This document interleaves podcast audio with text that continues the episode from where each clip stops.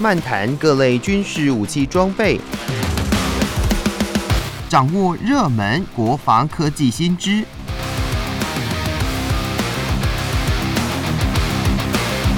军武说早安，陪您一起领略国防知识力量。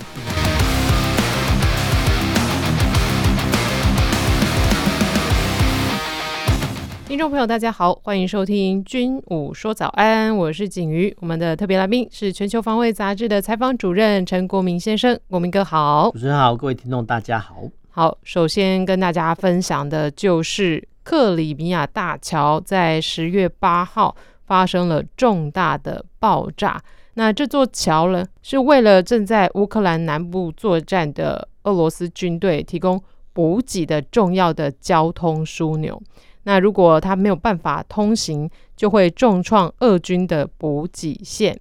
克里米亚大桥呢，它是一座公路跟铁路两用的桥梁，那长达了十九公里，是由俄罗斯总统普廷下令建造的，并且是在二零一八年落成的。那针对这个桥梁，就是呃爆炸之后呢，呃，我看到乌克兰邮局哦，竟然就是立刻的发行了相关的纪念邮票。那真的，这看完这个新闻，大家也会去猜测说，诶，那这个是呃乌克兰他自己，虽然他没有承认啊，也没有说那是不攻自破吗？是针对这个新闻，请国民哥来跟大家说明一下。哦、我们要先讲哈这个克里米亚大桥的意义哈、嗯。那其实呃各位听众呢，可能要呃稍微想一下哈，这个一个克里米亚跟乌克兰地图。那乌克兰南呃东南边哈，他们有两个城市叫做马里乌波尔跟比尔江斯克哈。那中间的话呃叫克里米亚。那在呃乌克兰的西南边啊叫赫尔松哈，就叫赫尔松州哈。那克里米亚是单独呃一个半岛。那这个地理位置呢，先跟大家介绍。那虽然说到目前哦，俄军呢已经攻占了马里乌波尔跟赫尔松哈，不过呃，如果说呢要从呃俄罗斯的本土哦一路哈从东南然后运补到西南的赫尔松哈，那确实哦沿途呢可能会遭受哈这个乌克兰守军的袭击哈，所以其实改道哈这个克里米亚运补哦，说真的相对来讲哈这个运补线补给线比较安全。是，那现在的呃麻烦就是说。呃，这座大桥呢，呃，克里米亚哈是二零一六年哈，二零一四年、二零一六年之后哈，那二零一八年哈，普丁哈，俄罗斯总统普丁下令落成跟建造。这个时候呢，其实普丁还有去参加这个通车典礼。嗯嗯。那这个通车典礼完之后，哎，居然四年之后呢，哎，这个大桥哈啊，居然被哈，呃，有人说是美军，有人说是乌克兰呃军方哈，把这个呃大桥你疑似要爆破哈，那不管哈。就整个事件的来讲哈，它的宣传效果非常大，因为当天 刚好是普丁的生日，所以其实呃，这个虽然说大桥哈没有炸成，但是呢也造成哈俄罗斯呢颜面的国际颜面的受损，所以其实后续呢，呃，俄罗斯人就发动了很多的飞弹哈，去对哈基辅州哈一些相关的一些城镇哈做一个袭击哦。那当然这是他的一些我们叫后手哈，但是就军事呃本身来讲哈。到底哈这个大桥哦是谁来做的哦？那是真的呢？呃，油罐车爆炸呢？还是说哦，像我们仔细看录影影片中，嗯，看到说，哎，怎么水面中呢还有突然的呃一股水花哦？那个水花说真的还蛮大的哦。所以其实有部分评论员会说，哎，这个会不会是水下爆破？嗯，所以呃有他的揣测。那水下爆破的方面呢？那当然哈是呃可能透过挖人。或是透过呢水下无人载具哦去安放一个炸弹哦或炸药，这个都是可以推测的。那当然哦，其实后续也有人说啊，俄罗斯的黑暗舰队哦虽然说实力大减哦，不过对于周遭的一些基础设施还有港口的防御的能力的还是有了哦。但是无论如何哦，反正这个爆炸发生了，而且那爆炸量说真的还不低哦。对，那不低的状况下呢，大家会想说会不会是说啊？哪一些国家或哪一个哪一方哦，用这个水下无人载具哦，呃，偷偷的哈把一些炸药哈运过去，这个推论呢是相当呃可行的哈，这个确实是有它的可行性。那不过放眼望去呢，呃，乌克兰军方呢好像啊目前还还没有呃拥有或操作哈水下无人载具能力的。那当然了，因为呃战争之后了，有没有透过哈美元或西方国家援助得到哈这种所谓的水下无人载具，然后携带哈炸药哈去。模拟或试图哈炸毁这个克里米亚大桥，还是说呃这个是由呃第三方国家执行哈，但是由呃俄罗斯军方来宣称说是他们做的哈，这个都不一定。但是无论如何，呃这座大桥呢目前呃还是算修复的状态哈。那这个部分呢也让我们呃凸显说哦，原来克里米亚哈他们的呃对外的补给线是这么的脆弱哈。呃没有错哦，其实这个呢还是要必须从地图上看起来那。呃，整个克里米亚半岛哈，那基本上就是一个呃，大家听众把它想成一个菱形的哈，那菱形的那个尖端哈，就是跟哈前乌克兰联系啊，那呃这个菱形的尖端的左前方就是赫尔松州哈，所以其实呃这部分呢啊，因为地形的狭窄哈，所以其实陆路的运输呢，说真的呃，可能集中在一两条主要的管道哈，这个是整个克里米亚的情势那。呃，换句话来讲哈，就克里米亚哈，就是呃易攻难守，好，那当然这要看呃驻扎的军力的多寡而定哈。那目前来讲哈，克里米亚呃米亚半岛哈，其实呃从一一战之后，你就大概哈呃它有个城市叫塞凡堡，那塞凡堡呢也是哈呃俄罗斯黑海舰队的所在。那之前哈之前呃一九九一年哈这个叫前苏联我们叫分裂之后呢，哦其实整个。呃，乌克兰呢，它分得到哦，分到哈呃的领土呢相当多，那其中包含哦克里米亚大半岛。那没想到呢，经过二零一四跟二零一六之后呢，哦，俄罗斯呢突然进军哦这个克里米亚，把这个克里米亚半岛哈这个给侵占的。那没想到呢，二零二二呢又发动哈这个这个侵乌的战争哦。但是无论如何呢，啊，就说克里米亚半岛目前还是控制在俄罗斯手上。哦，那。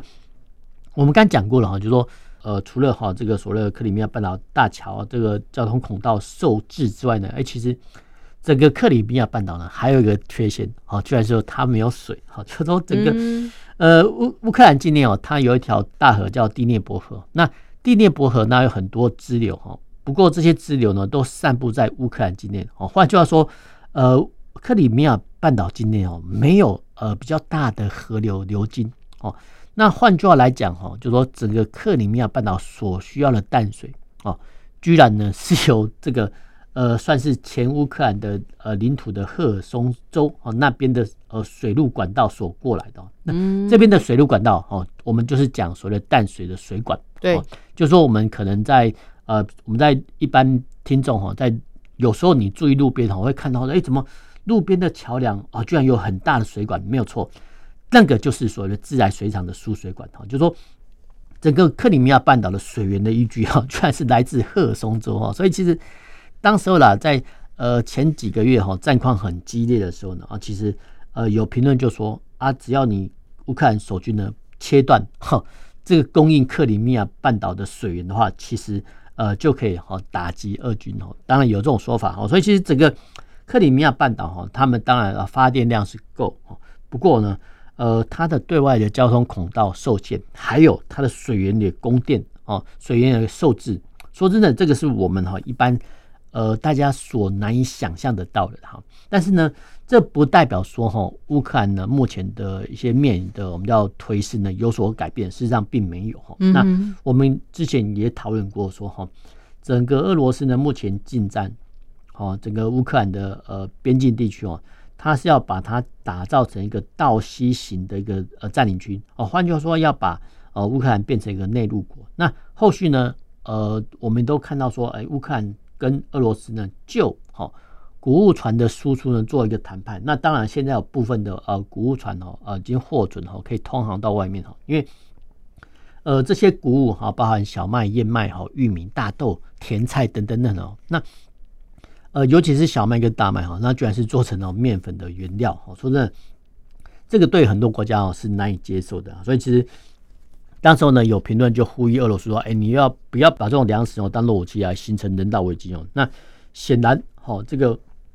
乌克兰呢目前还是受制于哈这个谷物输出的限制。那为什么海运这么重要？我们再再提一点，就是说偶尔呢，我们呃，如果说大家哈有。经过一些台铁哦比较宽广的站哦，尤其是南部哦，我们会看到很多呃像哈类似倒梯形的一些货车哦，叫平板车，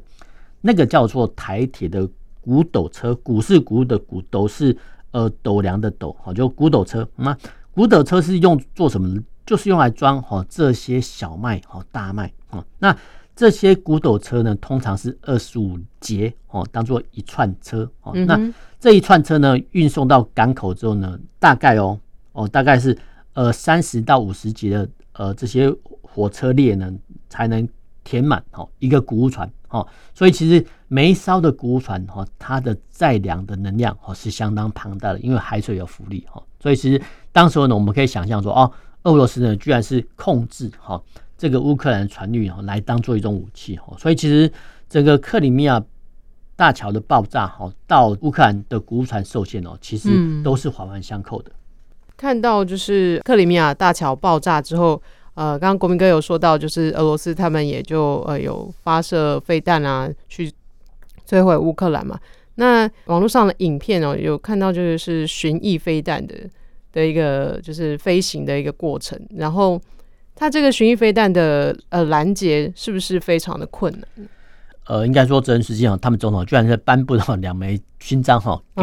两名士兵说，哎、欸，表扬他们的呃，什么叫射弹有功哈？他们居然是用这个所谓的哈监测式防空飞弹哈，把哈俄罗斯的发射过来巡弋飞弹给呃打下来哈。那巡弋飞弹有一个特点，就是它的飞行速度慢，不过它可以打得很准。嗯，但是呢。呃，监测式的防空飞弹哦，它的飞行速度大概是二点五马赫到三马赫，不过它的射程哦很短哦，大概只有五里哦。五里的话，我们抓宽一点的话，大概十公里之内呢，呃是可以呃我们叫有效射程。那如何在哈这个十公里之内哈击落哦这个来袭的巡弋飞弹？这个不是不可能，不过要非常非常的有很明确的资讯，就是说这一组或者好几组的我们叫猎杀巡弋飞弹的士兵哦。这个监测式飞弹的防空小组，它必须立刻及时的在某一个定点就位，这个是一个了不起的成就。那至于说，呃，巡弋飞弹来袭的资讯会在什么时候出现在哪个空域？那当然可能不是由哈乌克兰本国所提供，可能是由第三方哦所提供。那外界哈都指称哦，这个可能是美国提供相关的资讯给乌克兰军方，然后由乌克兰的守军呢。利用他们的我们叫监测式飞弹的防空小组哦，去攻击哦这个巡弋飞弹，这个是比较可能的桥段呐。不过我们还是必须诚恳的讲哈，巡弋飞弹哦还是很难以被拦截的。那偶尔被拦截到哦，我们只能归功于哦事前的准备的功夫做得还不错。嗯哼，好，那分享到这里，我们收听歌曲，再回到节目中。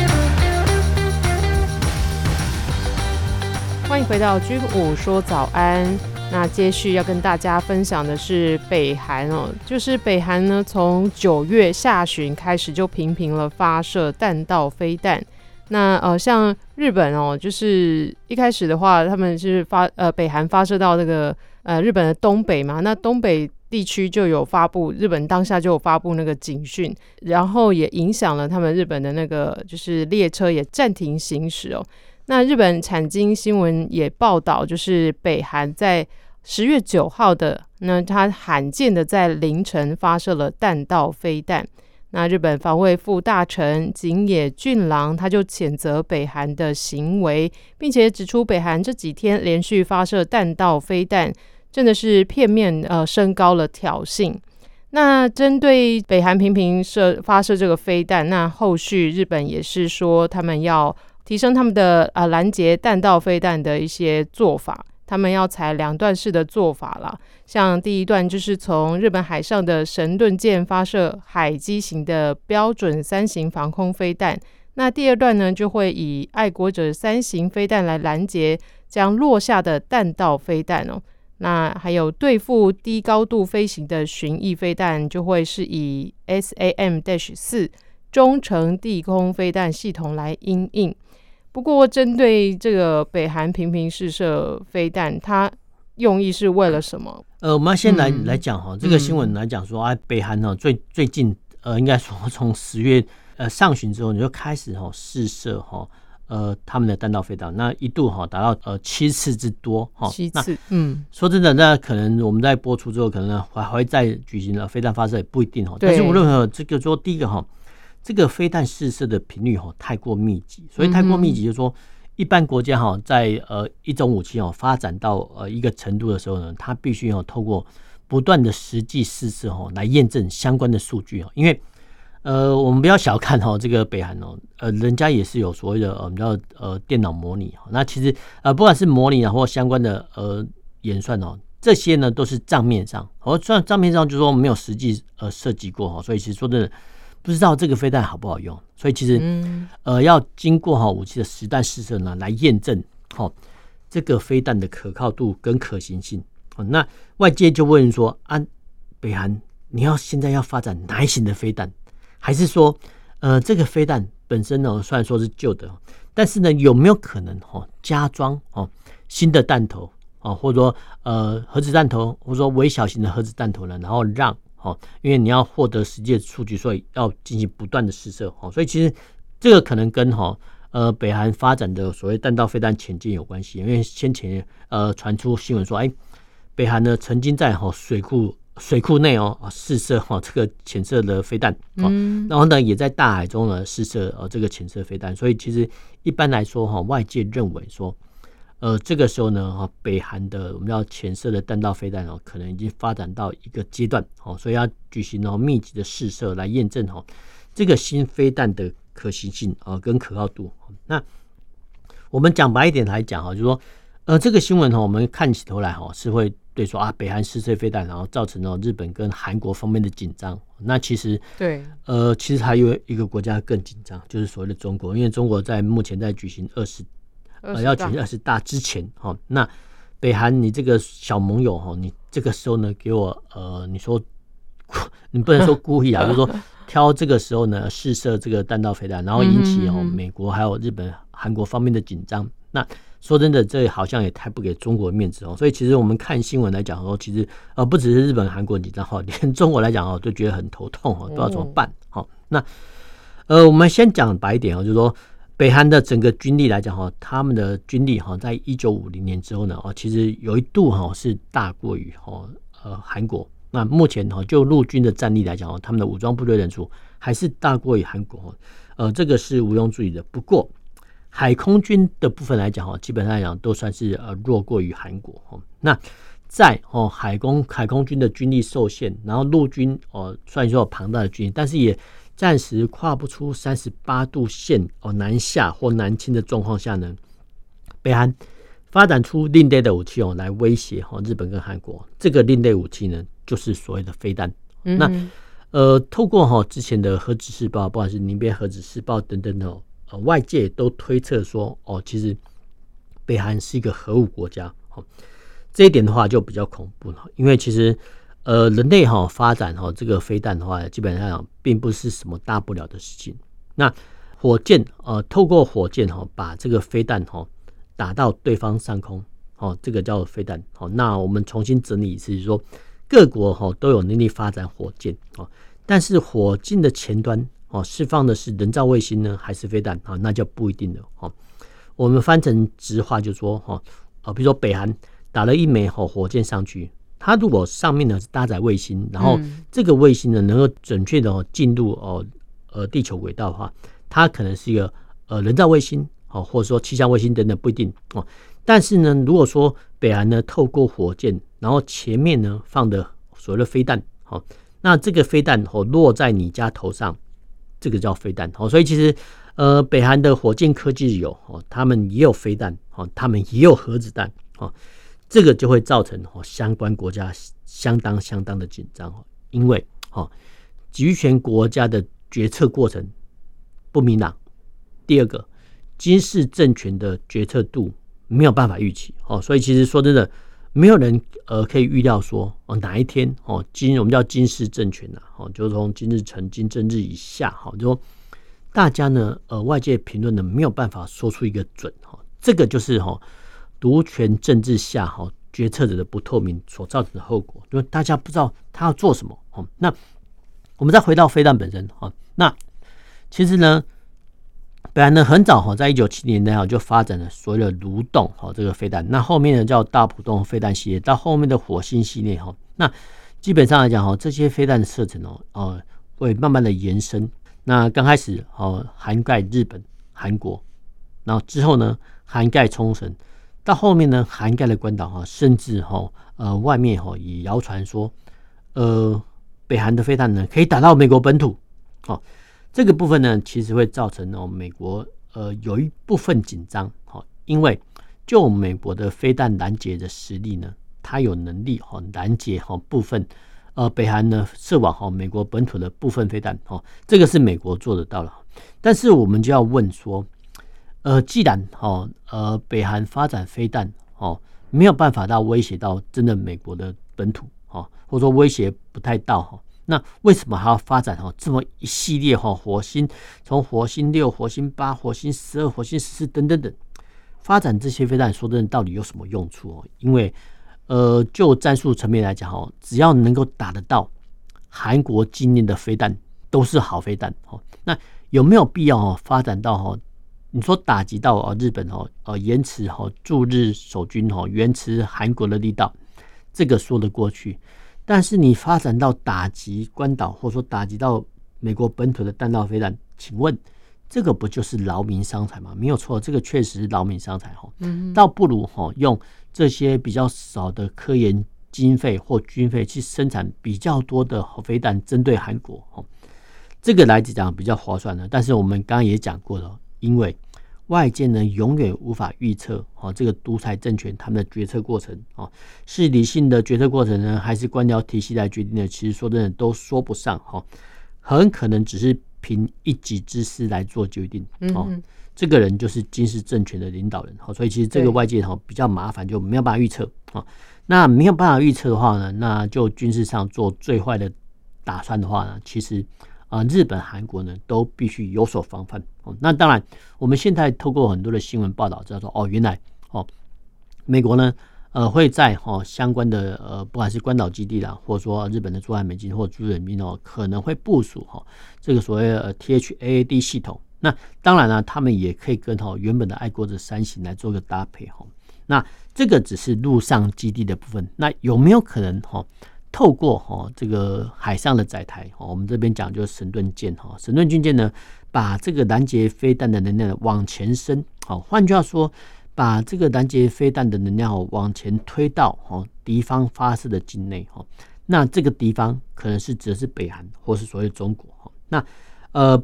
当哦防御方呢把这个军舰上的防御飞弹的手段往前推的时候呢，其实对南韩或或说日本或说对美国来讲哈。都是多了一点点时间啊，那很可能哈，大家啊，就说驻韩美军或驻日美军，就是趁哦这个时间空档哈，赶紧进入阵地或加强战备哈。这个是美国跟韩国目前做法哈。那最后没有我们带到说哦，其其实北韩除了涉及飞弹之外呢，那呃在十月中旬啊，就十几号的时候呢，十二号的时候呢，居然哈出动了呃原本是呃二十架军机，后来呢。多达哈一百五十架军机哦去侵扰哈，嗯，这个所谓的韩国韩国附近的领空，那引起哈，甚至呢美国都派出哈呃驻韩美军的 F 三十五哈来做阴影，那当然韩国空军哦也有派遣这个 F 三十五 A 上去哦，那没想到说哈呃北韩除了弹道飞弹之外呢，哎，他们现阶段来讲哦也懂得哈运用这种所谓的飞航器哦来侵扰哈这个韩国，那就成品来说哈。北韩的主力战机米格二十九呢，不是哦韩国空军呃所有战机的呃一个对手啊，当然也更不是哈驻韩美军空军的对手。那为什么呢？北韩还会用这种战机来做一个侵扰的作用哦？那由此可以反而可以见识到说哦，原来传统军力哈这个战机呢也也有它的威慑的作用。好，那更有趣的说哈呃飞弹哈你射击出去之后，我们叫有去无回啊。这个都是很庞大的金钱哦，但是呢，你透过战机或战舰哦去巡弋天空哦，去相关的争议海巡逻，哎，这个叫有去有回啊，哦，所以其实就我们叫性价比或成本来看哦，哦，其实北韩呢近期呢居然也懂得好这种所谓军力的操作哦，那后面呢是不是有什么高人指点，说的我们呃不可论断。好，不过我们可以觉得说哦，其实北韩呢，我们可以发现说哦，其实北韩除了呃弹道飞弹哈或巡弋飞弹哈来威胁哈这个南韩或美国之外，哎，他们现在也懂得哈动用军机哈来威逼哈这个韩国或美国啊。呃，是不是他们变聪明了，还是说哈、后续会改变外交政策，还有待后续观察。嗯，那刚刚提到就是北韩如此的不透明，那针对就是我们其他的各国家，他们要怎么去收整了解，就是北韩这个武器装备的真实面貌呢？呃，这个部分呢，说的比较难哈，嗯、因为。呃，我们要讲白一点哦，除了哦透过影像卫星之外，嗯、还有我们要讯息情报，就是各这个监听弹接收到的无线电通讯之外呢，嗯哼，基本上来讲哈，能够哦进入北韩，我们叫所谓的我们叫特务或间谍来讲，基本上来讲是不太可能哈，因为其实北韩它是集权国家哈，除非哈你运用哈我们叫亚裔的。呃，人口哦，人口哦，去渗透，否则的话呢，光是人力情报部分呢，外界都无法得知哦。那外界目前唯一能够呃监测到北韩的手段，只剩下影像情报卫星跟所谓的讯机啊讯机的情报哈这两项，因为这个部分呢算是电子跟影像情报，这部分呢西方国家还做得到哦。只不过哦，只不过呢，呃，如果有我们叫人力情报或人因情报来辅佐的话呢，那会是最好的。哦，那就可能会像我们看到的一些类似特务嘛，这样对，没有错，这个叫人力情报。嗯哼嗯，好的，那今天的军武说早安就跟大家分享到这里，也谢谢国民哥，我们下周再见，拜拜。拜拜。